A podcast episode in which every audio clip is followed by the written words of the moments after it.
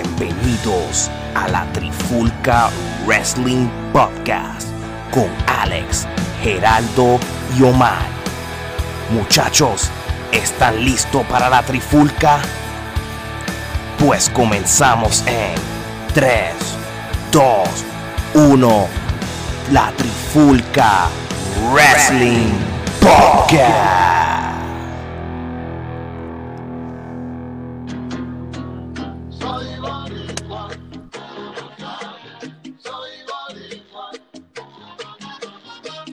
Oye, oye, oye, oye, bienvenido a otro nuevo episodio de la Trifulca Wrestling Podcast. Es que le habla Alex Torres junto a Omar y por fin regresó nuestra enciclopedia humana Gerardo, ¿cómo estamos, gente? ¿Cómo estamos, Mal? ¿Todo bien? Estamos bien, gracias a ya Dios. casi es un adulto. 18, el podcast sigue creciendo. Gerardo, bienvenido otra vez. ¿Cómo estuvieron esas vacas? Era muy buena, muy buena. Este, como el conejo de Quick, qué triste cuando se acaba, pero este, contento de estar de vuelta aquí en el Ah, pues podcast seguro que y sí. Y, y- un buen tema el que vamos a hablar hoy para, que, para tener variedad y despejarnos que sea una sola semana de la WWE, de la AEW en cuestión de temas, aunque vamos a hablar de noticias sobre ello. Y vamos a, darle, vamos a darle cariño a la lucha libre de Puerto Rico. Y qué mejor tema como cuál fue la mejor época de la lucha libre en Puerto Rico. Hu- Sabes que aquí hubo varias épocas de gloria en Puerto Rico. Los 80 tuvo su época, los 90, los principios de los 2000.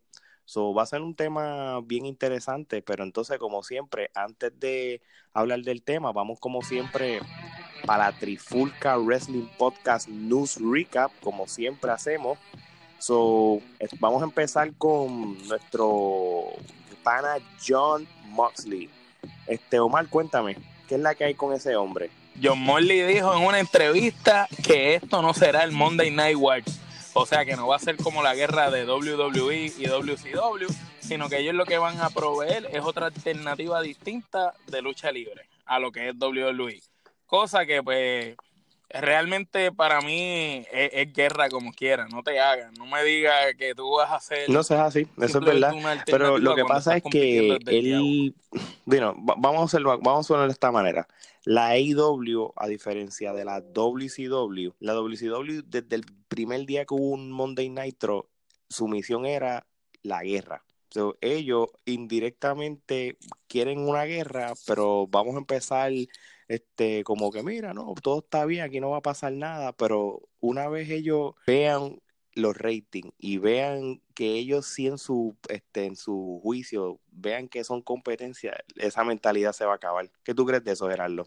Pues mira, este, yo creo que eh, la iniciativa de no competir directamente con WWE inicialmente eh, es lo mejor, ¿no? Porque ciertamente el proveer una alternativa al producto de WWE debe ser la opción. ¿Por qué? Porque tú no quieres eh, lo que siempre Jericho ha dicho sobre Impact o TNA, que ellos siempre quisieron ser el WWE Light. Entonces, tú no quieres que tu producto lo asocien con WWE, al contrario, tú quieres que tu marca se distinga por sí sola. So, hasta cierto punto, esa eh, iniciativa de que, ah, no, no queremos competir, sino que vamos a presentar una alternativa, es la, la estrategia adecuada, pero eh, coincido contigo en el que cuando ellos vean que el producto de ellos eh, acapare un gran sector de la audiencia y sea una competencia este que sea que sea competitivo es más que obvio que ellos van a empezar a, a, a tirarle a WWE con más fuerza pero claro necesitan agarrar esa audiencia So, eh, inicialmente. eso es lo que yo también pienso. Ellos van a empezar primero ver cómo su producto su este fluye. Una vez ellos estén en un buen punto de que se sientan que pueden competir, pues compiten. Total, ahora mismo ellos competirían con NXT los miércoles, ¿verdad? Si no me equivoco. La diferencia es que ellos, ellos van a correr en vivo, NXT ya lo han grabado y eso, y ya tú te puedes meter en cualquier Correcto. website de lucha libre y puedes ver las dos o tres grabaciones. Tú sabes. Lo que pasó, ¿sabes? ¿Sabes lo que pasó? Sí, pero a respuesta a eso, este, tengo entendido que Fox está interesado en el contenido de NXT, so habría que ver si eventualmente al Fox estar interesada en el contenido, WWE entonces empezaría a grabarlo en vivo para poder competir directamente con, con AEW. Pero habría que ver si eso Así que vamos a estar eh, pendientes a eso. Y oye, hablando de, de John Moxley, también este, estaba leyendo que él junto a Tony Khan, ellos este, hicieron una donación de 5 mil dólares a una familia que perdieron todo en un incendio en su hogar. So, buena gestión de, de ellos, tú sabes, que de que pueden ayudar. No, así mismo. Una, una, una gestión humilde. En, otras noticias, y como saben, de que el fin, este fin de semana va a ser el AEW Fight for the Fallen, ya la semana anterior, en el podcast anterior, habíamos mencionado algunas luchas que iban a estar. So, no las voy a repetir pero sí añadieron otra lucha en pareja, porque todavía los Lucha Bros y los So Called no tenían lucha, so ellos, esas dos, esas dos parejas van a luchar entre sí. Este, y sería entonces la Sí, sí, sí. O sea, las dos luchas en pareja. Promete romper los esquemas. Van a ser buenísimas entre la de Cody, los hermanos Rhodes y los Young Bucks entre una de ellas y la lucha Bros contra el Soul Call va a ser otra que va a estar de que habla. Este, este, fin de semana va a estar bueno. Eso, eso sí se lo. Entonces, entre otras noticias, este, Gerardo, este, estoy seguro que maybe o lo viste, o si no lo viste, leíste, este, viste el final del evento de Impact es, es la anniversary. Sí, tuve la oportunidad de verlo, este, y ciertamente pues eh, salió un personaje enmascarado y pues hizo una spear y el comentarista bien sutilmente gritó gore, gore, gore, obviamente este, eh, claro está, ¿verdad? Ninguno de nosotros sabemos que es Reino, ¿verdad? Este, Físicamente se, veía que era Reino. pero, o sea, eh, eh, vamos a, como dicen en perfecto español, el suspension of disbelief y vamos a creernos que no sabemos quién es. Este, sí, hizo una hizo una aparición este que pues realmente no es ni... Que se parecía a las apariciones que hacen aquí en la cancha de, frente a la farmacia. Sí, así básicamente, que, que, toda la noche tú has estado hablando con el viejo del lado así, hoy va a aparecer fulano, y finalmente sale, y es como para confirmarte lo que has estado hablando en la cartelera con el viejo del lado toda la noche, pues algo así. Y para colmo, un luchador quemado ya que no puede con su vida. No, definitivo, sí. Es como que, pues, bueno. pues, necesito un cheque para pagar la renta. Eso está brutal. Vamos a cerrar con broche de oro este evento. Búscate el, luchador más mierda que esté retirado, que no pueda con su vida. bueno, yo te voy a decir una cosa. Este por lo menos, ah, el, sadiste no podía hacer nada. Por lo menos este hizo un, un, un spear. Sí. Bueno, el sadista vino con payama. por, lo, por lo menos este se puede mover, no como el sadista que se desplazaba. El sadista vino con payama porque lo más seguro la truza se la trató de poner, le dio un brazo. El sadista con su Pero sabes que yo le puedo decir una cosa, este, y, tiene que ver con, con la cartelera de, de, de Anniversary. Yo sí les voy a decir una cosa, este, la pelea de Sammy Callihan contra Tessa Blanchard estuvo buena. Esa mujer, esa mujer es buenísima peleando. Y yo se la tengo que dar a esa pelea, tú sabes, era hombre contra mujer, pero realmente ella hizo tremendo trabajo, tú sabes. Yo se la, No, Tessa, Tessa es tremenda luchadora y yo, y yo no sé por qué, eh, me imagino que el contrato con Impact se lo impide, pero yo no sé cómo eh, no la han firmado y tengo entendido que antes de ella firmar con Impact, WWE tenía interés, no sé qué sucedió ahí pero Tessa ahora mismo es me atrevo a decir que es la única luchadora que no está firmada por AEW o por WWE, que es como que la gente libre, que todo el mundo tiene que la caliente la, mujer que todo el mundo ella prácticamente se robó ella fue la mejor la lucha la mejor lucha de toda la cartelera fue la de ella. Y eso esa es mi opinión y, me voy a quedar con eso de verdad. Se la que dar no y Así que de verdad, de verdad este, segundo segundo de los fíjate no fue un mal evento. Y entonces yo hablando de, de lo que es eh, Impact, ya por poco decía TNA, porque es que ya lo hago, lo hago ya sin darme cuenta, sí. Pero, pero esto es algo que sí va a ser interesante. Lo asocia, lo asocia. Como, Johnny Impact o Johnny, ¿cómo que el otro lucha? Johnny Mundo y, y, todos los nombres que tenga dependiendo de la empresa. Johnny Mundo, Johnny, Johnny Mundo. Mundo, sí. Ya mismo sé, cuando viene a Puerto Rico. eh, John Morrison. eh, eh, eh, eh, John, Ca- John Capitol. Yo- Johnny yo- Puerto Rico. yo- yo- yo- yo- John Impacto Johnny, Total, Bori, Johnny este. Bori. Pero la cosa es que. Sí, eh, impacto total. ay, Johnny, mío. el caballero de la cosa es que CWA. El contrato de Johnny Impact eh. y el contrato de la pareja de LAX terminaron ya. Ellos hicieron su última lucha en, ¿saben? el evento de Slammiversary. So, son tres agentes libres que la WWE y la AEW están bien pendientes y yo también estoy bien pendiente porque yo, o sea, yo sigo TNA desde hace muchos años y yo me acuerdo haber visto L- LAX desde que empezaron. O sea, LAX es, un, o sea, es una es una pareja que es conocida mundialmente. Ellos han peleado. No, de verdad que sí, de verdad que sí. Y So, cogió, y co- ha cogido standing. Sí, pero que, que cabe destacar, este paréntesis, que el LAX que no son los mismos, no son los pero mismos que eh, están eh, ahora, eh, eh, por si ya es un, es un nombre, es un brand para la lucha libre. Sí, eh, sí, no es un brand. Es como, definitivo. como los Invaders, que tenían cuatro, pero cambiaban. Ya- ya Es- lo es como los supermédicos, pero por, tú sabes. por botella. como los super... Que el, que el cuarto era Rico Suave. Es como, Que el cuatro era Rico como Suave. Diablo. Eucaristía que se... Eso, eso para los que, no estén, los que estén escuchando esto es un chistito de nosotros, Mita. después les contamos en, en- en otro episodio, cuando hablemos de el gaming en la lucha libre. Sí, Ay, Dios. Definitivo, hay que hacer un episodio de eso. Sí, la, la influencia Mire, de este, los juegos de video este, en la lucha Una libre. entrevista que estaban escuchando sobre Dave Batista. Él, él estaba diciendo que originalmente para WrestleMania, él y Triple H lo que querían era un Hell in the Cell. Y, en cual- entonces, y después, cuando ellos lo estaban discutiendo y lo estaban planeando, se dieron cuenta de que, vamos a hablar claro, ya ellos son más viejos y ellos di- entendieron de que iba a ser muy fuerte para ellos, especialmente si se van a tratar de trepar, el, tú sabes, encima de la jaula y todo eso. No, claro, pero Pero si ellos ni cuando estaban jóvenes se trepaban en cosas. Pero posiblemente sabes, lo más alto que se treparan en una no escalera y nada ya, wow dentro de esa jaula como quiera.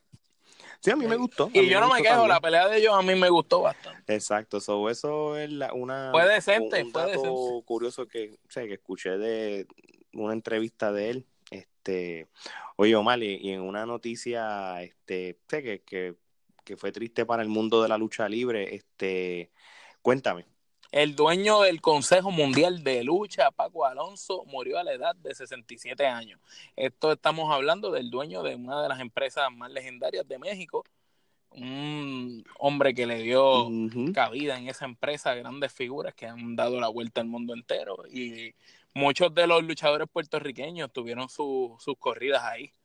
Entre ellos se podría decir Miguelito Pérez, Rey González mismo pasó por ahí, eh, los Hunters, este, un montón de gente, ¿verdad, Gerardo? No, y eh, muchos luchadores, y cabe destacar que Chris Jericho estaba bastante afectado con, con la muerte de, de Paco, porque pues como ustedes saben, pues la corrida que tuvo eh, Jericho, Jericho en México. Jericho en México, este, la oportunidad Fue gracias a fue Paco. gracias a Paco y pues Paco realmente fue el que le puso el nombre Corazón de León que eventualmente eh, pasa a ser el nombre de, de la movi de, de una de las movidas de uno de los finishers de Jericho Que aprendió en que México. aprendió en México y este pues Jericho sí este en su Instagram estaba bastante afectado estaba llorando y también Sí, se veía afligido. eh, acabo de recibir un, un update y, y grabó un episodio dedicándoselo a Paco Alonso de su podcast. So, eh, Jericho este, estaba muy afectado con, con la muerte de Paco y Paco pues... Eso te dice mucho de Chris Jericho, de su humildad. no, no, Porque definitivamente. no todo el mundo, que sí. al nivel que está Jericho, eh, hace esas cosas, mano. Bueno, pues que descanse en paz. y eso es lo más este, importante en la vida. De verdad que para el mundo de la lucha libre, especialmente en México, tú sabes, está, está, están de luto. Y hablando de mexicanos, este, el ex campeón de la WWE, Alberto el Patrón, o conocido como Alberto del Río, él se va a tener posiblemente una lucha de exhibición o no, pero es para la empresa de, de Mixed Martial Arts Combate América. Él se va a enfrentar a Tito Ortiz, eh, que va a ser parte de la pelea de esa promoción de Combate América. Él, para los que sé, los que no saben, está Alberto del Río ya tiene experiencia en Mixed Martial Arts. E incluso él, eh, eh, él, Sí, él luchaba con careta en Pride, ¿verdad? Por eso dije. Eh, porque Croco lo cogió en Pride y le metió senda pata que lo noqueó en tres segundos. Con la, careta, con la careta esa de dos Por eso, por, eso digo, tiene experiencia. Yo no dije que era un caballo, porque experiencia tiene 100, espera, experiencia tiene 100 punk. Pero, pues, vamos a ver. Exacto. Sí, cogiendo, cogiendo pela también. No, no, si, si en Pon tiene experiencia ganando chavos en una sola pelea. Definitivo. Y cogí eh, uno de los más que ha ganado por una sola pelea de UFC. Exactamente. Y cogiendo, cogiendo, este, cogiendo una buena paliza. él, él, te demostró lo que era de verle este una buena de semana. va a ser un fin de semana de lucha libre pura. So, ¿Por qué estoy diciendo esto? Cuéntame. Mucha lucha libre. Mira, este fin de semana sí que va a haber lucha libre. El sábado se celebra el aniversario número 10 de la empresa Evolve, una compañía independiente, la cual va a unirse a NXT y esto va a ser transmitido, como habíamos mencionado anteriormente, en el WWE Network. También la AEW tendrá, como bien dijiste tú, el Fight for the Fallen, que va a ser un evento benéfico. Y el domingo WWE va a tener el Extreme Rules. Este, va a ser mucha lucha libre, Así que veremos a ver qué sucede. Yo me inclino más por el de IW. Es como el más que me está llamando la atención. Pero, déjame decirte una cosa, el evento de IW Si queremos hablar, tenemos que verlo todo. Nosotros vemos toda la lucha libre a por a ver qué se puede ver. Tienen ese mismo estilo de lucha libre, estos luchadores independientes.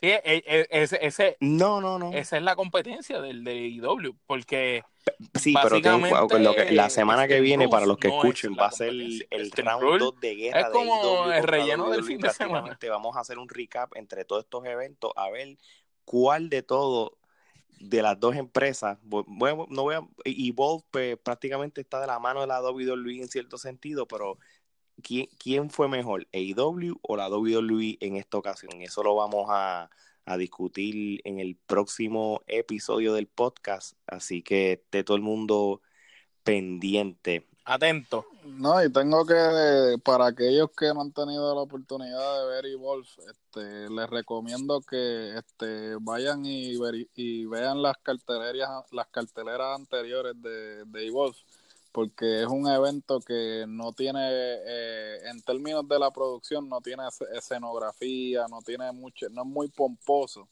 pero la calidad de la lucha está a otro nivel. para aquellos que realmente este, son fanáticos hardcore, de verdad. Sí, hardcore de la lucha, que les gusta ver este, una buena no, lucha. y, y, si, y, si la, y si la ven, y si lo ven, y si ven esas carteleras viejas o YouTube se meten y ven algunas peleas viejas, van a. Realmente lo que es buena lucha libre. están ahora mismo en NXT y, y, posiblemente en el roster también grande de, de Raw SmackDown que, va, que van a ver caras conocidas. Eso, eso se lo aseguro. Porque yo, yo, sí vi, yo sí vi a varios que estuvieron ahí. Así que sí, como dice Gerardo, este, denle un, un ojo a, a, tú sabes, a videos viejos para que se familiaricen un poco. Este, bueno, este, voy a hablar brevemente de las únicas dos cosas que fueron relevantes tanto en Raw y SmackDown, en mi opinión, maybe este después de, de, perdón que te interrumpa, después de haber venido so, prácticamente Gerardo, ¿qué, ¿qué tú un buen programa lo interesante que pasó en Raw? de semana, esta otra semana cayeron en el piso otra vez. Pues mira, lo único interesante fue el segmento de Paul Heyman. Yo creo que este todos hemos estado esperando qué es lo que va a suceder, porque pues se había hablado de que tanto Heyman y Bishop fueron contratados para en capacidad eh, tras bastidores, ¿no? Pero pues ya Heyman salió, este y claro, es eh, no sé si es para cerrar ese capítulo de que él es el manejador de Brock Lesnar y dedicarse enteramente a, a estar tras bastidores o si simplemente eh, va a seguir haciéndolo de manejador y se va a encargar eh, de su trabajo tras bastidores.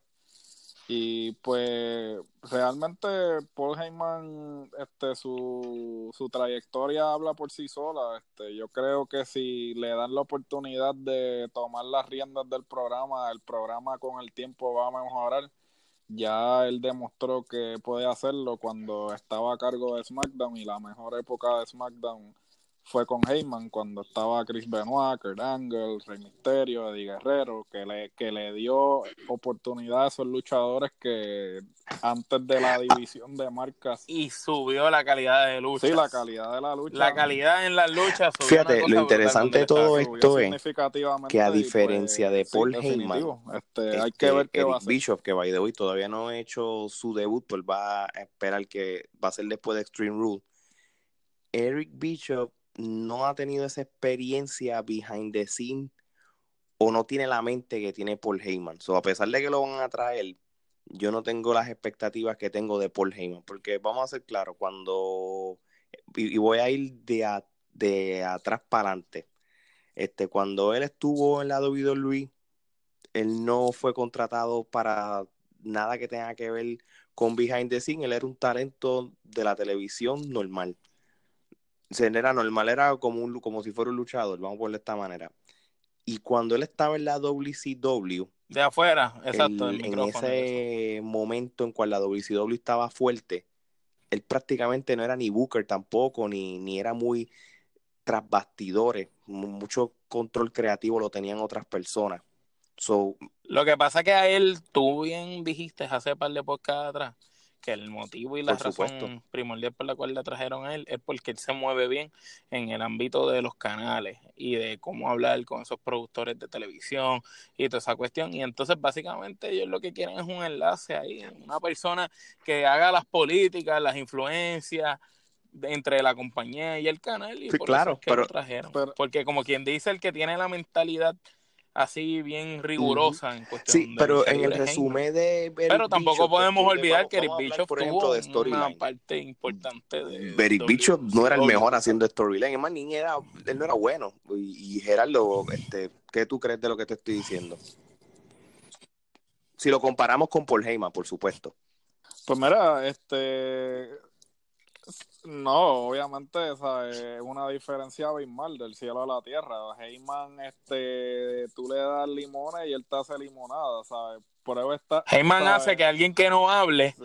este, como Brock Lesnar, sea creíble. No, y, el, y, el, y la trayectoria de Heyman identificando talento, porque, ¿sabes? Con Stone Con Cold. Stone Cold, con CM Punk, con este Dreamer, los con Dolly, los Dolly. ¿sabe?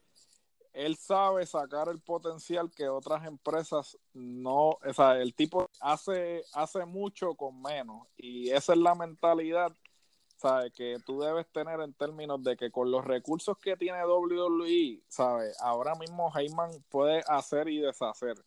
Sin embargo, Bishop nunca ha estado en una situación en que no tenga recursos. Bishop siempre tuvo la, la, la, la, la billetera de Turner financiándolo.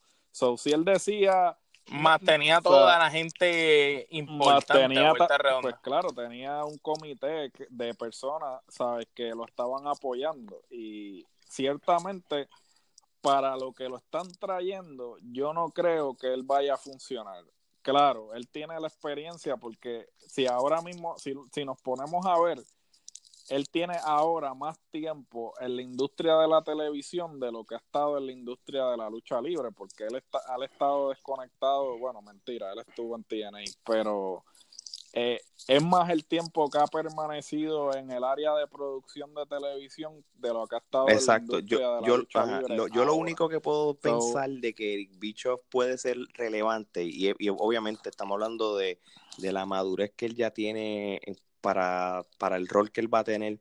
Y esto, porque yo escucho el, el podcast de él y él menciona muchos factores que en la lucha libre no hay, que antes había, y hay algo que posiblemente él pudiera hacer, pero va a necesitar ayuda para los storylines. Él él, él no está de acuerdo de que los storylines sean cortos. Él, él, siempre fue, y él lo dice mucho en su, en su podcast, él siempre dice, mira, hace falta que los storylines sean planeados de meses, tú sabías, y eso sí él fue buen estratega. Lo que pasa es que Sí, porque él, él dice que los exacto, que los storylines tienen que tener su principio, su desarrollo largo, no un desarrollo así de un día para otro, y tener un desenlace de una manera interesante o que o que siga como varios no, claro. de los de antes. Así eran las riñas antes, ustedes se acuerdan.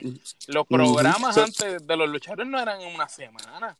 Tú no veías esas cuestiones que saliera un loco ahí a retar a alguien y la semana Por supuesto, que y obviamente estamos en una era de que la gente se aburre rápido, tú sabes, este, no, no pretendemos que él va a hacer una storyline de un año como pasó con Hogan contra Sting, pero puedes, tú puedes, si él tiene esa visión y esa mentalidad y tiene un buen grupo detrás de él, él puede lograr un storyline de cuatro a cinco meses. Bueno, o sea, él, él va a aportar algo, pero la mente de storyline heavy la va a tener Paul Heyman con Raw.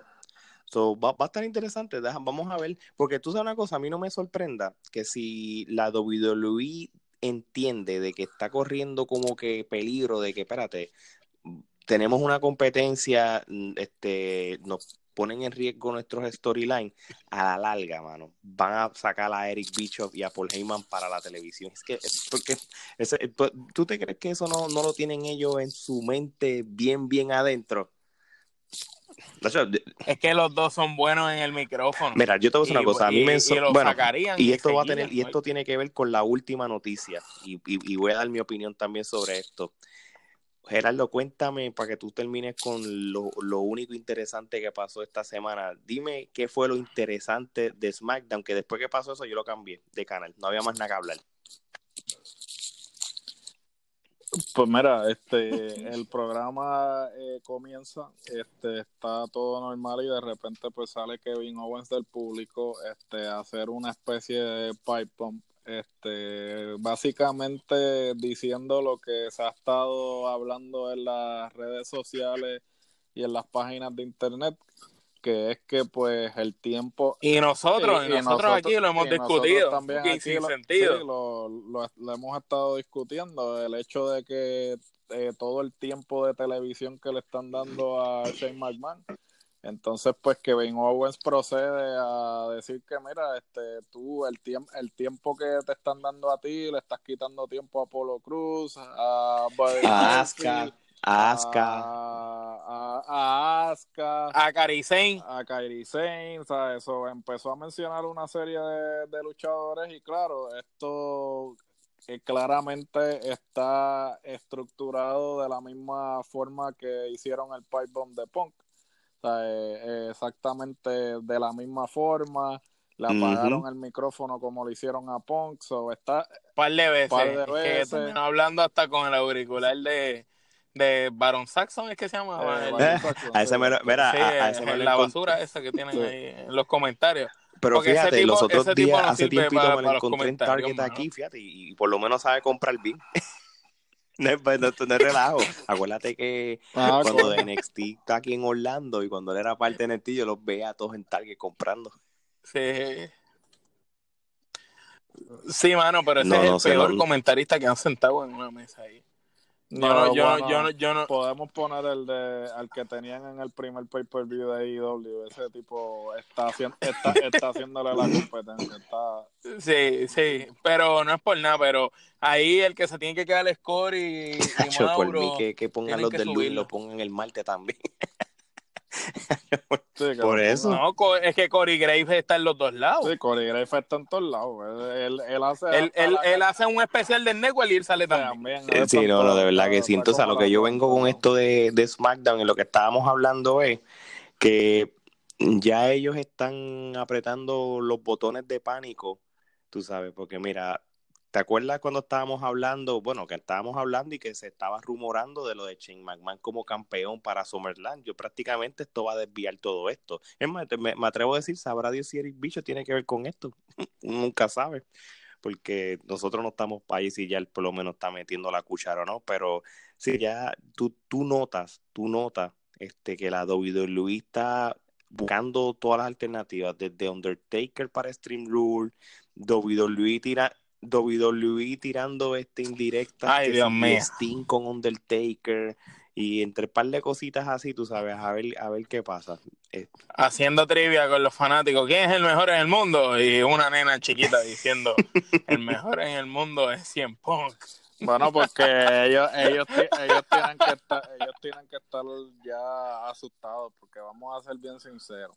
Y lo habíamos hablado en episodios anteriores, la posibilidad de que Punk salga en el evento este de IW es alta. Es grande. Es alta y ciertamente si Punk aparece en ese evento, esto se jodió, o sea, eh, WWE va a tener que ponerse las pilas de verdad porque eso va a ser estilo Ultimate, Wa- Va. Ultimate Warrior cuando fue a WCW que fue un asco, pero el hecho, esa el hecho de De aparecer nada de más le quitó un nada más le quitó audiencia porque el, o sea, eh, Punk lleva ya desde, Jala, jala ¿Desde gente. cuándo? ¿Desde el 2012, Sí, de- 2013 que se fue de, de la lucha? De la lucha y que no, no hizo más nada de lucha no libre. enero del No fue ni 2014, siquiera que porque ese salió fue en otro lado WrestleMania ni nada. 30, que él ya no estaba, ¿verdad? Por eso, pues Sí. ya va, ya, ya van este cinco años que no ha tenido. Mira, y tengan en cuenta esto, a recuerda, la y, esto es como todo, tú sabes que las últimas entrevistas, él dice, no me hablen de lucha libre, eso a veces para desviar la gente, tú sabes, este, se, ta- Oficial, oficial, porque Y además, en la última vez, en el talk show ese que, en Tonight Show ese que lo entrevistaron, él como que, a diferencia de otras veces que cerraba la puerta, él estaba como que bien contento con la fanaticada gritando su nombre y como diciendo que la lucha libre le dio mucho a él, que él tuvo una mala experiencia con WWE, pero no con esa empresa, ¿verdad? Porque él no dijo nombre, pero eh, él dijo como que tenía la puerta abierta, así que Sí, no, y que ese, y, y que ese, ese estilo de, de storyline a, a Punk le gusta, porque Punk siempre, los mejores storylines que él ha tenido, siempre han sido como que, ah, yo me quiero ir de aquí, o a mí no me gusta esta empresa, o, o sea, eh, porque él siempre cuando va a ser de malo, siempre como que establece esa pauta de que, ah, esto no me gusta, ¿sabes? Yo lo odio, so, se ve a legua, se ve a legua que él lo que quiere es este como que desviar la atención para cuando realmente el foco, el foco que no está en él. cuando realmente aparezca Mano, y lo, y lo brutal de "Ay, todo a es diablo, que aquí esto". la canción que él utiliza no es una canción de la WWE, es una canción que es bien vieja, de una... Exacto, o que esa canción Sí, la puedo The usar Call y of si esa canción de Personality. momento aparece allí, esa- allí en Chicago, yo me voy a orinar encima. Of- oficial tacho. Se va a caer eso Que en AEW se haga un, un, un Espero, hacho de la bueno, guitarrita ojalá. esa brutal. Se, se cae eso allí. Oh my God. Y Jim Ross se queda sin aire. Menciona. Ah, Ay, ay, mi madre. Bueno, con esto terminamos entonces el news recap. Ahora vamos para un tema de nostalgia y un tema de recuerdo. Y vamos a hablar de la mejor época de la lucha libre de Puerto Rico. Oye, y qué mejor hablar del tema con empezar con un intro, con una cancioncita para la gente.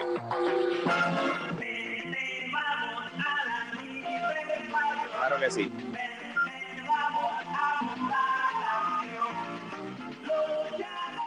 Ahí está, para que enjoyen ahí la gente.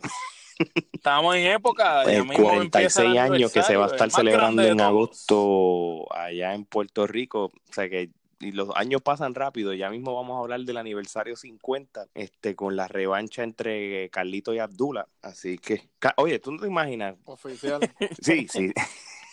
Y Rey González contra Carly. por, vige- vigésima vez Rey González y Carly se enfrentaron Así como que, en pues, 20 sí, porque van a decir, aniversarios. vamos para, para los recuerdos, vamos a celebrar los 50 años, pues vamos a traer las revanchas que todo el mundo está esperando. Huracán Castillo contra El Invader contra Chiqui Ah. Star.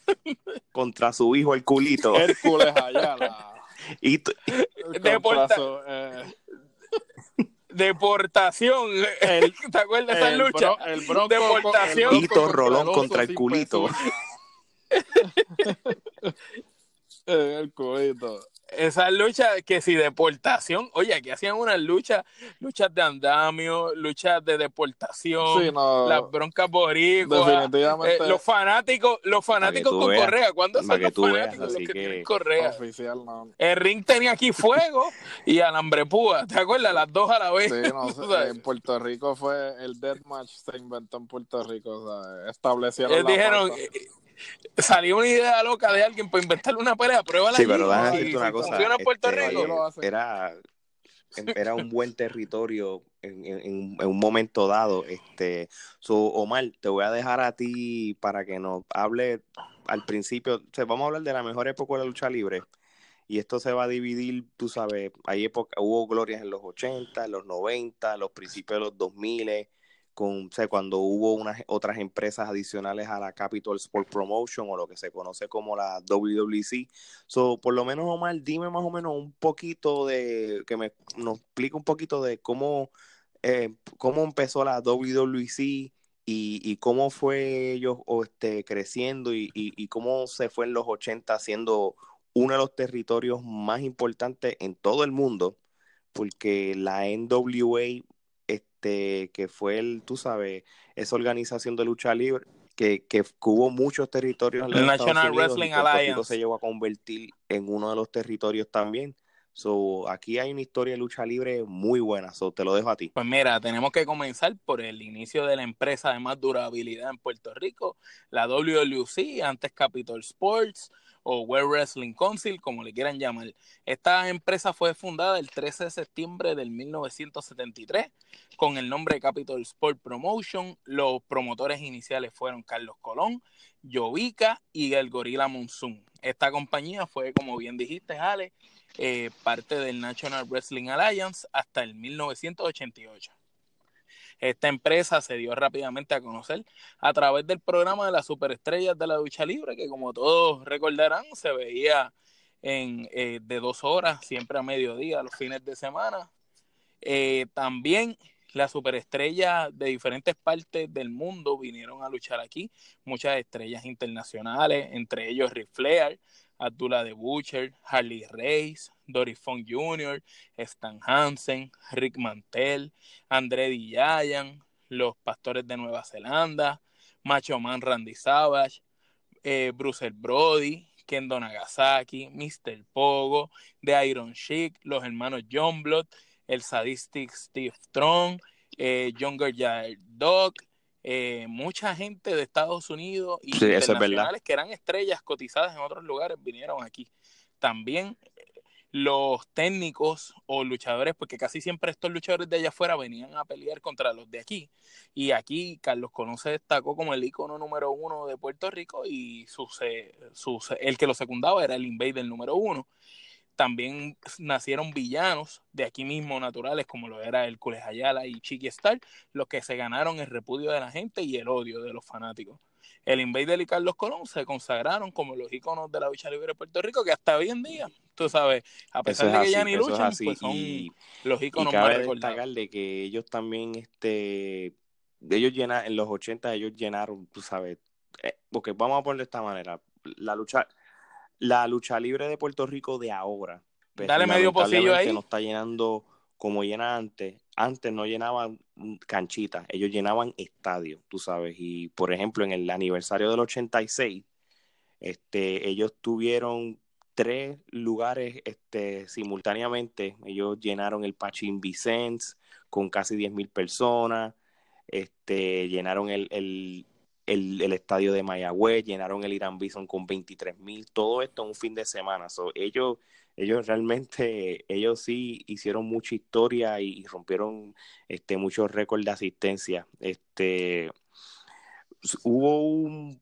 un declive eh, lamentablemente para los finales de los 80, más o menos para el 88, con cual se ha hablado aquí muchísimas veces, y es lo de la muerte trágica de Bruce Brody. Tú sabes, este, pues, ustedes saben la historia de lo que sucedió, este, de que fue, aparente alegadamente, pues, el, el invader número uno, pues, fue el que cometió, el, tú sabes, la muerte como por defensa personal o, o como, tú sabes, ya esto es algo que ya todo el mundo Salió, salió, salió libre de, de los cargos que le imputaron, que fue Exacto. asesinato y salió como defensa so, a, cuenta de esto, sabes, pues, defensa americanos, pues, ellos este, decidieron no venir por un tiempo porque no se sentían seguros este, por lo que sucedió. Este, y eso causó una baja muy grande en las asistencias este, en las carteleras en, una cantidad de años. Este, no significa... Pero esa, esa baja, exacto, ¿verdad? Lo que iba a decir que no era tan este, grande y, nada, como la que ha estado en los 90, pues se empezó a subir poco a poco, poco a poco, pero esto es un, esto que voy a decir es un efecto dominó. Este, y Gerardo, este, esto aquí te voy a incluir yo a ti, obviamente. Tú, sabes que la lucha libre, este, mundialmente, pues como que empezó como a bajar en los 90, en la mitad de los 90, y no hizo más que la NWO empezar.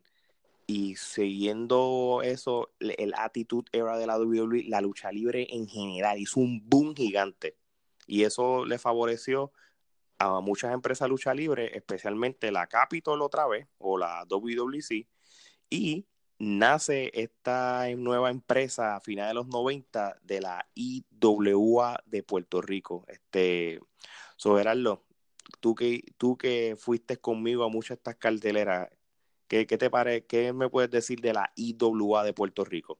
La IWA de Puerto Rico eh, tuvo tremenda estrategia cuando comenzó, porque pues como muchos de nosotros sabemos y los que vivieron esa época, pues la IWA las primeras carteleras que hizo, pues lo que hacía era que traía este luchadores de WWE para hacer eh, el evento estelar y, y como antesala al evento estelar, pues las primeras luchas siempre eran luchadores de, de la empresa, este, luchadores como Ricky Bandera, el Gran Apolo, eh, Chicano. Y entonces, pues en ese momento, claro, tú no ibas a la cartelera para verlos a ellos, tú ibas para ver los luchadores de WWE, porque esa era la novedad pero eh, mientras estabas esperando el evento estelar, pues veías las luchas de, esta gente. Y claro, así fue que empezaron a darle exposición a, los luchadores del patio.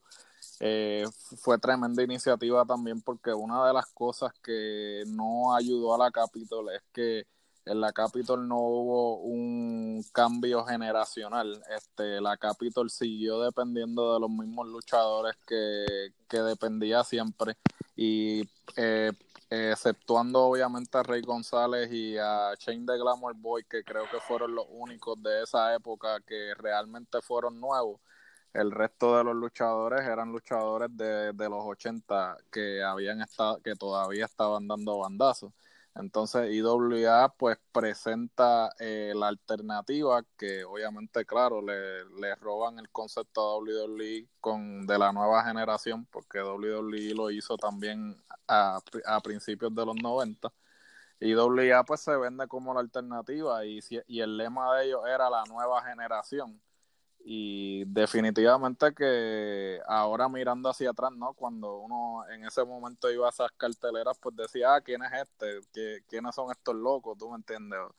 Pero y hoy en día muchos de esos locos verdad llegaron a ser que llegaron a ser alguien no definitivo. Y uno mira hacia atrás y pues lo ve con, esa nostalgia no porque uno estuvo presente y no sabía cuán grande por eso de verdad de verdad hay que dársela a Víctor Quiñones sin pan descanse cuando en el 99 tú sabes pues llega la, lo que es la IWA de Puerto Rico. Porque ya él había perdón eh, creo que ya él había sido promotor en Japón. Sí de, y él había tenido ya ese, él había llevado mucho boricua a Japón, que ya él venía con esa idea, lo que pasa fue que cuando lo hace aquí, parece que movió todas sus conexiones y el tipo empezó en grande, él, tú sabes, él no vino a jugar, él no empezó en una empresa de panadería, empezó una competencia real para la alternativa que había. De esta manera, es lo que, lo que mencionaron ahora la WWC lamentablemente ellos siguieron corriendo y dependiendo de luchas estelares con los luchadores que ya eran más viejos, estoy refiriéndome Carlos Colón, el Bronco, el Invader. So, hay muchos luchadores que sí estuvieron en los 80 de la WWC que en cierto sentido todavía eran jóvenes cuando Víctor Quiñones se los trajo. Tú sabes, estamos hablando de alguien como Sabio Vega, Miguel Pérez, Huracán Castillo, especialmente cuando ellos tres, cuando se fueron de, de la ellos, mira, ellos se fueron de la WWC y brincaron a una empresa que se llamaba la AWA, que la daban en, el canal 7 en Puerto Rico, que ellos, mira esto, ellos, esa, esa empresa, trajo luchadores de la WWF para aquel tiempo este, en unas carteleras pequeñas. Esto es como, esto es algo pre, eh, este, IWA, y me acuerdo porque... Pre-IWA. Pero yo te estoy hablando del 95, yo me acuerdo que esa empresa Pero no, no, no pudieron establecerse. Y trajo a Triple H cuando él tenía el personaje de Hunter, o para que tú veas de que esto es pre-IWA. lo, que, lo que sí no me acuerdo y el que tenga la información y no las envíe, si esta empresa, porque esta empresa fue cuando Miguelito Pérez, Huracán Castillo y Sabio Vega recién se fueron de la WWC y ya, y ya iban en... y yo, Sí, pero muchos de la Capitol brincaron, porque Rey llegó a estar allá, estuvo también. Pero ya después muchos de eh, ellos, pues, este, digo, no muchos de ellos, Sabio Vega, Miguel Pérez y Huracán Castillo, pues entonces se fueron para la WWE y bueno, primero Sabio Vega y después ellos dos formaron los boricuas, y entonces pues obviamente ya ellos tenían un mejor,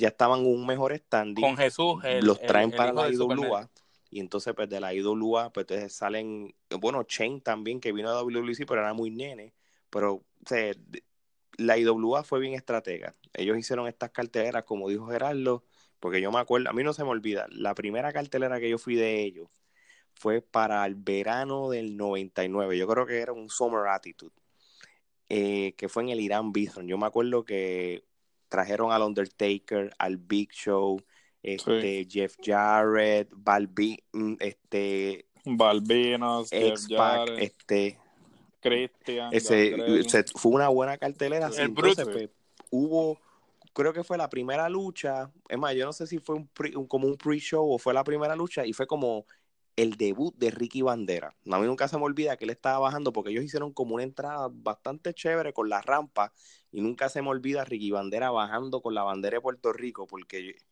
y flaquito, so, y, entonces pues ahí fue como que empezaron a introducir estos luchadores nuevos y entonces ahí fue que de ahí es que nace Shane de Glamour Boy como un resurgir de él, porque él fue pareja de, era pareja de Balbinos.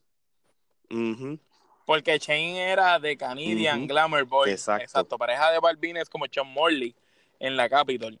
Que él se le vira a Balbines. Después Balbines se va para allá afuera y se queda él solo un tiempo hasta que se vuelve técnico, pero hablando que cuando brinca IWA es que Shane explota como como Shane en cierto sentido, como un resurgir de él. Estamos hablando de Ricky Bandera, estamos hablando del Gran Apolo, so que son estos tres que estoy mencionando son los tres que son productos de la IWA, en cual eran los hermanos en dolor, nunca se me olvida ya a la larga, tú sabes, este, y después poco a poco, pues varios luchadores de la vieja escuela, pues fueron a la IWA y tuvieron su resurgir, porque a decirte una cosa, cuando Chiquistal fue para la IWA, no era el mismo personaje del Chiquistal de los 80. Esto estamos no, no, esto, no era chiquistal con Víctor como, los chiquistarianos y, todo ese No, definitivo, eh, yo tengo que admitir que Chiquistar, este, Chiquistar siempre ha sido Chiquistar, pero se reinventó. en IWA él se reinventó y, mano...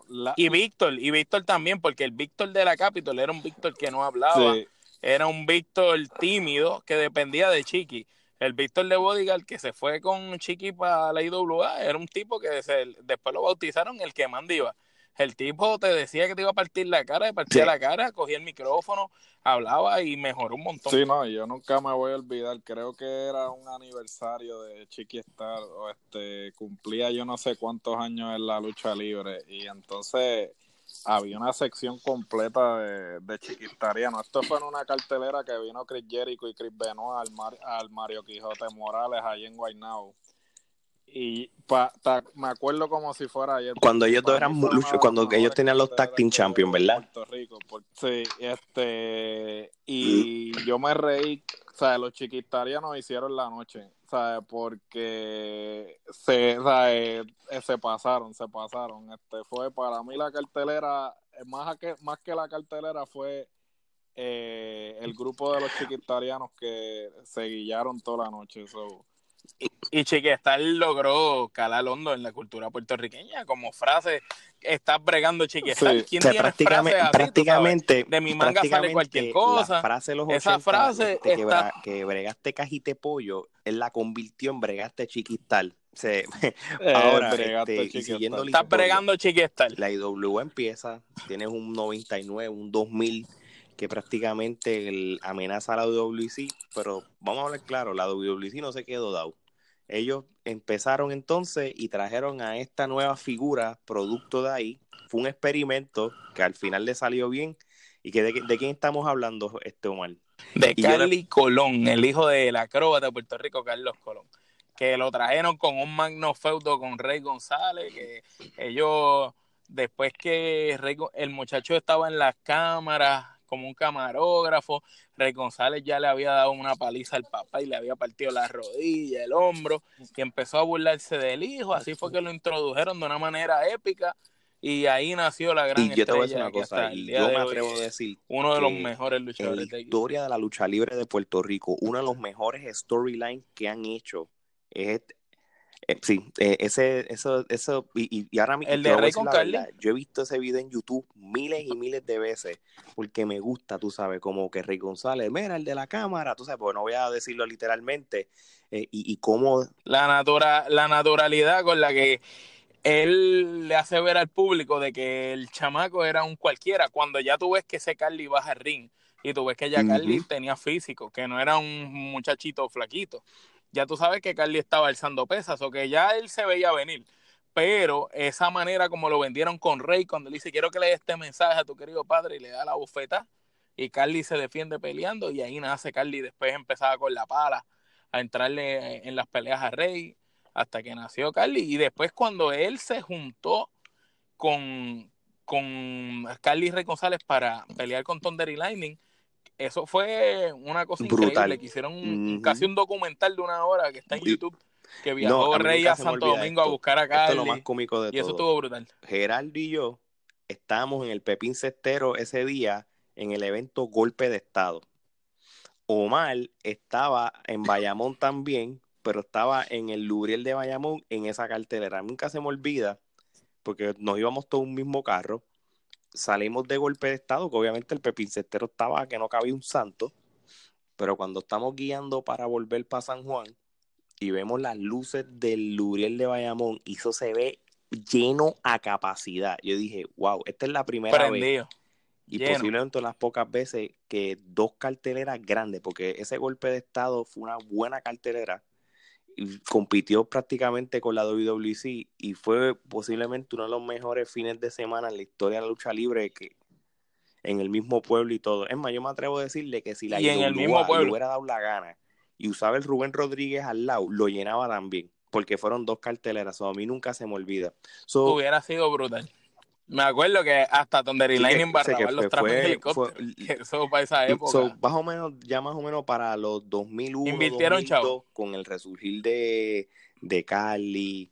Y, y, y déjame decirte una cosa, cuando Carly estuvo luchando, él luchó con buenos luchadores de los Estados Unidos. Él, él luchó con este IRS, luchó con Mr. Perfect, entre otros luchadores buenos. El, gua- El, Con vampiro. el. Sí, pero no te creas, el Juan Mangán era una No, leyenda. no, Omar, ya estaba no, viejo, no, pero de verdad, no, leyenda. no tú estás justificando. Mira esto, mira esto, esto es lo no más brutal de todo. Yo menciono a Mr. Perfect, menciona al IRS y después te viene y lo contrarresta. No, chacho, Igual Mangán, tú eres loco. Y No, y vampiro, y vampiro, Juan Mangán. vampiro. Ya hablé de Juan Mr. Perfect y no después te sale con- Dale crédito. Dale crédito, dale Ay, crédito al mío. Juan Mangán, ¿qué está pasando? ¿sabes? Ah, y a este, a John Goldjinski. Ah, John Goldstein Steel, como olvidar al, al grandioso John Goldstein Steel, este, eh, tremenda corrida. Que, Solo en W. Él era un yo. El él- él- WWC. él por eso, era tremenda un- corrida, porque no tuvo. Sí, él era un yo, ¿verdad, Luis? Él era un joven en todos lados en Ay, WCW. mío. Y aquí vino como un caballo. Y, y no, no, y ahí fue el resurgir de la gran estrella. en Puerto Rico, el Superman. Me va a apagar el micrófono el este. nene. Yo, el nene, El nene, ¿tú te acuerdas del nene? ¿Tú te acuerdas del nene? No, no, no, pero antes de mencionar al nene, ¿sabes? Tienes que mencionar al mejor luchador que en algún momento va a estar en el Hall of Fame de WWE, el nene de las nenas, José Rivera Jr., por Ay, favor. ¿Sabes? Con el pelo O sea, blichado. vamos, a, vamos a hablar con propiedad, por favor. fíjate. Que daba la vuelta del carnero de la tercera cuerda. Aquella vez que, que fuimos a verlo, no, lo tuvieron que ayudar a subir las escaleras, el pobre. Ay, no, o sea, yo, O sea, Dios mío. Eso fue, eso fue una vergüenza. No, pero Carly, Carly lo ayudaron a que de verdad su, Ahora, yo te su voy a decir una, proceso haya sido muy bueno. Pero yo me atrevo a decirte una cosa. Y A esta es pesar mi de lo que opinión. vacilando. no importa, que, que aquí vamos a tener una trifulca, quizás si no están de acuerdo conmigo. Carly Colón es el más famoso, pero Eddie Colón es el mejor que lucha. Sea, esa pelea con Rey no, Siempre ha sido así, lo demostró con Rey nivel. siendo un Sí, rookie. Eddie, Bueno, y- esa y pelea de, con Rey y- Mysterio fue la que lo yo hizo me atrevo a decir- WWE. que el storyline de Eddie contra Carly fue mejor que el del debut de Carly, no por mucho, pero ese storyline estuvo bueno. A mí me gustó, porque es la transformación de Carly, de que esta historia, de que no se sabe qué él estaba haciendo por allá y le encuentran. Estuvo bueno. La lucha estuvo buena también. Este, era rudo, que era nunca se rudo. me olvida porque el storyline no se limitó al aniversario. Después ellos hicieron lo de la revancha el septiembre-enero, que, que ahí fue cuando usaron la canción del Fader, lo del miedo en la gaveta. Que, que, que yo, yo no se lo voy a negar, le que- les quedó bien como lo hicieron. Sí, Tú sabes, eh, para que ustedes vean de que la IWA llegó, se trajo a la Sí. WWE este, como, como, como entre comillas un territorio. La WWC tuvo este resurgir que solamente los ayudó Carly y Eddie.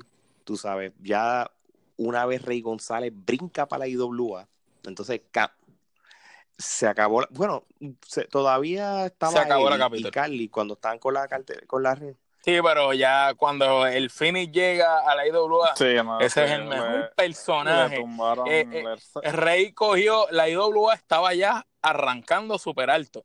Y cuando Rey llegó Y- con esa careta ya, papá, la ¿Y IWA se fue de que nadie veía la Sí, careta. del campeonato en la historia de la. IWA? Juicio final. Esa, Juicio ¿Qué final. clase la- de el Bajo agua. el de Ricky aterrizaje contra- del Phoenix. Eso, mira, tú, bajo se agua, un, un- tú un lago había en ese ring, papá. Y, y, y suenan los truenos. Eso parece como si hubiera sido qué cosa más loco. Yo, yo te hablo y se me paran los Y pelos. cae Estuvo rayo, y cuando ¿Qué cae clase de rayo, cosa dimos, pero cacho que se chave. Sí, pero ver eso allí nosotros en vivo y poder hablarlo hoy es un privilegio, porque yo te podría decir que esa es una de No, las y la otra lucha que a mí me gustó de la IWA, que fue para el Puerto Rico. 2001, fue la, el ladder match de Shane contra Ricky. Cacho, que muy buena, de verdad que sí. No, de verdad, de verdad que Muy bueno. Y la IWA tuvo buenas luchas. Hay luchas de Rey González con Apolo, que el Invader era el árbitro. Esa lucha estuvo brutal. El mismo Sabio Vega, como el hombre dinamita contra el Invader, muy buena. La IWA tuvo luchas vampiro contra Ricky Bandera, Uh, brutal. Diablo, ¿tú Slash te acuerdas Venom la lucha de, contra la- de Slash Venom que lo tiran tú del sabes, segundo tuvo piso? muchas luchas muy buenas. Tía, Dios mío, mano. Con Sí, Bandera, con con, Ricky Bandera claro, fue. De la Pepín. Que de hecho, eh, Apodado el cuenta la historia. el hombre de goma. cuenta la historia que ese mismo día cuando él lo tira, Bandera se se va a salir corriendo y vas a plancharlo. Y Miguelito se metió y Sabio, que eran accionistas de la empresa, y se dicen que Sabio le tiró un batazo. Que Ricky dice, me Sí, cogió no, no, yo- una yo te me atrevo a decirle. Si que la se-. La- los 80 fue cuando la lucha libre de Puerto Rico se estableció como una de las más importantes territorios mundial. Los 2000 o, o los finales de los 99 fue este nuevo resurgir, sangre nueva, en cual algunos de ellos, pues ahora mismo llegaron a ir a la WWF, tú sabes, este, so, fueron, ujú. sí, este, y a otras empresas, a TNA, a, a Apolo. este, Carly y Eddie fueron para la WWE, para la WWE, bueno, y y Orlandito. ¿Y cómo se llama? Ah, y este muchacho que estaba. Y la Orlandito, IWA, y él- Orlandito. eh, ¿Te acuerdas cuando él empezó? Eric el- el Alexander, debut de Eric la Escobar. IWA? Era- pero, pero era cómico, era bien cómico el, el- el- el- el- Escobar. sí, a mí me gustaba. No, Sí, él- porque eran estaba- lucha libre 101. libre Ujú. 101. Él era el jefe de lucha libre 101. Ahí Para que empezó tú veas de Chicano. que, de que Abad, la salieron muchos, buenos luchadores luchadores. de sangre nueva, que era lo que la WWC nunca le dio la oportunidad a los jóvenes. Pues la IWA pues los contrarrestó y dijo, ¿sabes qué? Nosotros sí vamos a, a dar la oportunidad a los, a los luchadores jóvenes y mira, nu- nunca se equivocaron. Vamos a ver claro, la, Es que la Capitol llegó hasta el Invader, Chiquistar, Carlos Colón, Bronco, y después lo único que sacaron fue Rey González, que estuvo solo como dos o tres años hasta que llegó y- Carlos. y- y sabes que Y el experimento de los hijos no funcionó y la única de- razón de, que ellos sobresalieron porque eran los hijos de, de Carlos. Pero, pero vamos a hablar claro, el experimento funcionó. Sí. No, Sí. bueno, ellos luchando, ellos luchando dentro del ring, todos son buenos. El mejor es Eddie, Sí, sin duda sí, alguna. En el micrófono, el mejor en inglés este, es Carly. Pero al César lo que es del César, todos son mejor que el papá en el micrófono. Pero este ninguno en Puerto Rico logró llegar a lo que Carlos No, Colón pero era otra, era sabes. otra época y ciertamente, mira, este, yo te voy a ser bien sincero, cuando Carly se va para el territorio de OVW, OVW. Yo te voy a ser bien CCW eh, era. OVW era que se Sí, ah, OVW, OVW. Este, yo, yo era el primero que estaba bien pesimista. Yo dije, ah, este no va a llegar a un carajo, este lo que va a terminar es con el rabo entre las patas y lo van a mandar de vuelta y no va a lograr nada cuando Carly este que sale con el storyline ese que hicieron de Con John Cena. eh, con John Cena y no y yo El veo pelo, que todo. cambió el físico le cambió drásticamente el pelo el nivel de estaba lucha. haciendo de rudo, ¿sabes? Yo dije, diablo, este tipo va a, va a llegar, ¿sabes? Por- Tiene potencial. tiene potencial, pero yo inicialmente cuando él se fue de aquí, yo dije, no, él no va a llegar a nada porque aquí él llegó a lo que llegó por el Papa, pero él cuando se fue de aquí fue que demostró que, que realmente tenía lo que lo, lo necesario para, para llegar. Tú sabes quién Yo yo, también, pensé yo siempre cosa. que iba a llegar más lejos de lo que llegó. Sí, Apolo, sí. mano. Y todavía sigue dando Cuando bandazo. Apo- Pero yo Ujú. siempre veía en Apolo un futuro WWE, mano. El Mm. tamaño perfecto, No, que no sabe- movida no- no sabe buena, hablar. lo- no, no sabe No hablar. sabe hablar, no sabe Sí, pero, pero, Ricky no eh, sabe hablar, pero eh, se fue Ricky para Bandera, México y se volvió mm, un caballo. habla bien ahora por, porque, porque el el el el estatus que él tiene ahora mismo y la experiencia en México y todo lo ha ayudado. Y de, de hecho, yo estaba leyendo esto y no estoy diciendo que vaya a ser, la, la AEW está interesada en él. Ujú. So, para que tú veas que al son de hoy, Sí, como mil muertes. son. Es que él es buen luchador, pero él en el micrófono nunca fue bueno. Tú sabes, ni siquiera cuando más pegado estuvo en la IWA con el personaje de él, eh, le guste a quien no le guste, escupiendo Ah, sangre ahí- por la boca. Tú sabes, Gangrel, parte 2. Sí, pero yo, Sabe, yo él- por- él- eh, a, a Ricky, fíjate, Ricky no es el mejor promo eh, allá afuera, pero Pero en el ring es, Pues, es uno de los pero mejores. sin embargo, si lo ponemos en perspectiva, ¿sabes? ponemos a Apolo y a Ricky, que son contemporáneos. Se lo lleva, se lo lleva. se lleva a Apolo porque Apolo, Eh, luchando y en, el, a- y en, y en. Apolo primero con el frenillo ese que tiene, no va para ningún lado. O sea, eh, este, segundo, eh, pa- Es pa gago. sí, es gago. Pa- y para hacer, una hora, para hacer una oración está como eh, media hora tratando de simplemente poner un verbo y un, eh, el sujeto y el verbo en una sola oración, ¿sabes? Porque se le nota que, que se le dificulta hablar, ¿sabes? De que no hacer un promo, sino que él a él se le dificulta habla- hablar. So, si no sabe hablar, no, no, no puede, ¿sabes? No puede hacer, no puede hacer un promo. So, Hay que mandarlo con, a la escuelita del Bronco. de- que, de- que el, el Bronco sea como sea. El Bronco, eh, yo pienso, para mí, a mi entender, ese es el, el mejor luchador. eso es correcto, eso es correcto. Oye, que, que ha existido en la historia. Nadie, nadie, nadie de rudo tiene el micrófono del Bronco. Cuando el Bronco le dijo a la gente, hoy voy para Loíza, es un pueblo como Haití. Sí, ¿no? Pues de eso- negro y le que quemaron la guagua y casi lo matan en trabajo. Si le quemaron el carro, ¿qué significa? Que él hizo su trabajo como rudo.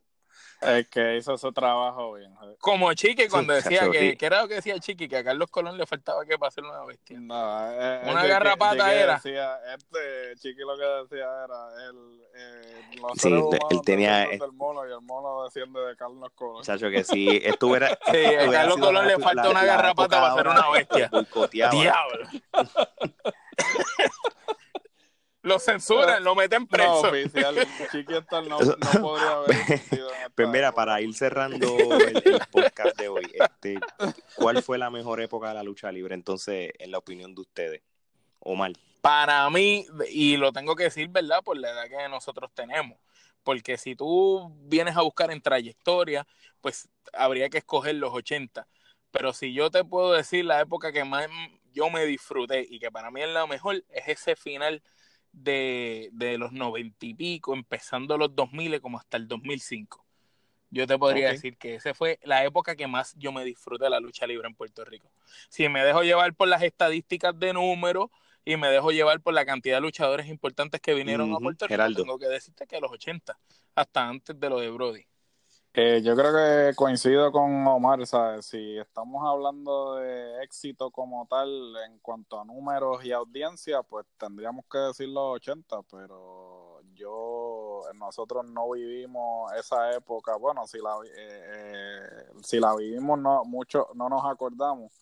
Este, tengo que escoger esa, ¿sabes? Finales de los 90, principios de los 2000, porque Primero que fue una época que yo creo que nunca se va a volver a experimentar en la lucha libre puertorriqueña, no solamente por eh, la calidad luchística, sino por el hecho de que no había tantas alternativas y el producto pues la gente lo consumía porque no tenían más alternativas. Ahora no, ahora tienes streaming y, puedes ver lucha de, Arabia Saudita, de Japón, de Arabia Saudita si te da la gana, ¿no? Y yo creo que pues lo que se hizo en esa época fue lo que estableció la pauta para que pues todos esos luchadores pudieran irse de Puerto Rico.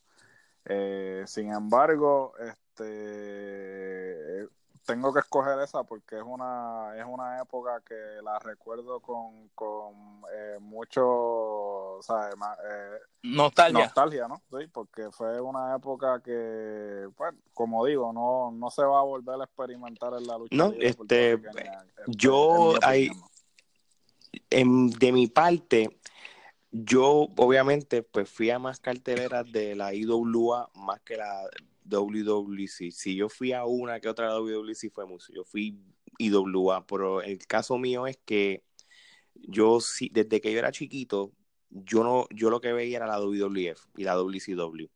So, prácticamente, pues, el producto de los 80, este, pues, de la de Puerto Rico, digo, si yo te digo que yo nunca me sentaba a verlo un día, te estaría mintiendo.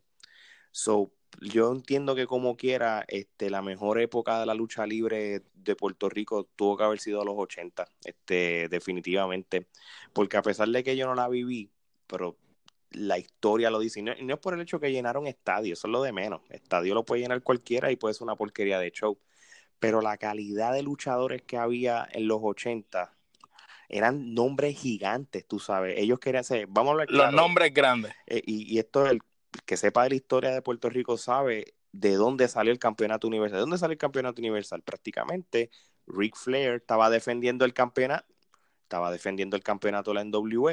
Ric Flair contra Carlos, Colón. ¿verdad? Y en... Que Carlos Colón prácticamente era campeón, es una unificación de títulos. Puerto Rico acá, eh, como el campeón mundial. El Universal y expresarle con todo eso, yo creo que no es que, no pasaba en los territorios de que el Boneric lo ganó en Texas y es el campeón de la NW, no, prácticamente pues Rick se lo, se lo llevó como no hubiera pasado nada. Pero prácticamente... Exacto. Hay, de hecho, y si tú buscas, Carlos Colón no aparece como campeón de NWA. Sin embargo, como campeón no, como, como que no está no, autorizado aparece sí, que para que tú veas que eso, en cuestión de, de época, pues la de los 80 fue la mejor en ese sentido. La, la época más divertida fue la de los 2000. Ya eso es diferente. Estaba la mejor época y tal, cuál fue la más divertida y cuál fue, tú sabes, porque el café del milenio, el tocotón, la chelcha con el bacano. Sí, no, ese está, Eh, está a otro nivel. La, la- el Bronco tenía Sí, la, la, qué sé yo, la Revolución Dominicana, una cosa así. Ujú. Hasta los mexicanos vinieron Y- y aquí, Pierotti y toda esa gente. Que el sí, tocotón la invasión bueno. azteca. Y- Pero el tocotón fue, el tocotón estuvo, bueno, el café Mira, y yo quiero cerrar este episodio diciendo que realmente en los 2000 la mejor pelea en la historia de la lucha libre fue Carlos Colón contra Cobo Santa Rosa y de ringside Héctor Travieso. Y con eso dicho, vamos a cerrar ya este programa porque ¿qué, qué vamos a hablar? Ya dije la mejor lucha, ¿verdad? Ya no hay más nada que hablar. No. Sí, pero, Eh, bueno, pero- te pero la- menciona la... de Robocop contra Sí, el no, la- también. Con guante Sí, pero no a decir que la pata voladora de Cobo no fue el épica. Bronco con el oso gana. Así que o sea, con la pata voladora, Eh, pues ya tú sabes, como siempre concluimos, este, hay dos tipos de podcast, los que no sirven y la trifulca. Cobiate.